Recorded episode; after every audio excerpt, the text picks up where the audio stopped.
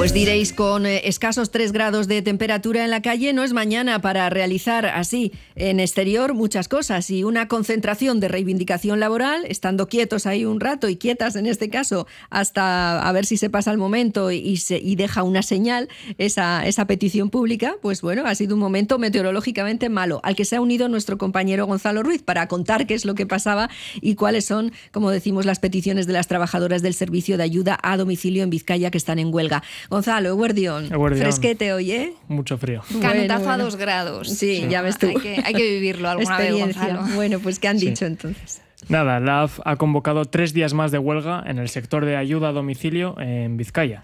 Llevan siete años sin convenio y consideran muy grave la situación.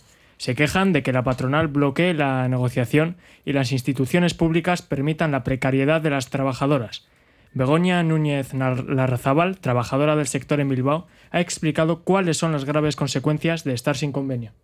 En 2015 el convenio se terminó, empezamos a negociar y las empresas estaban muy tranquilas, no tenían ganas de negociar ni en ningún concepto. Todo suponía subidas económicas que no querían asumir.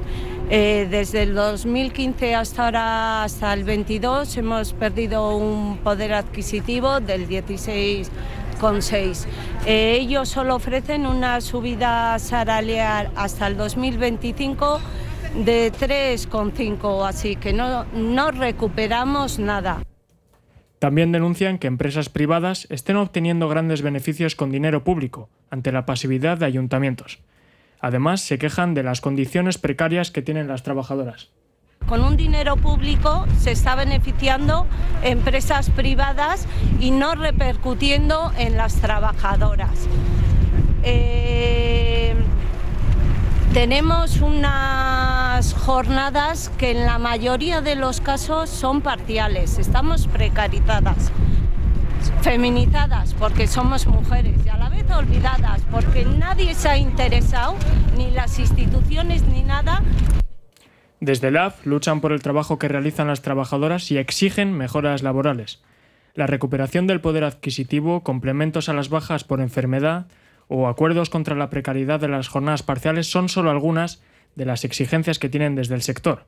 Aseguran que seguirán convocando huelgas si la situación no mejora y responsabilizan directamente a los ayuntamientos de la situación.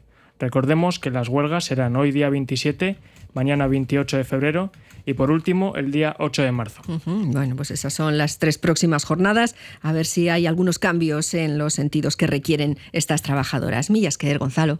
Agur.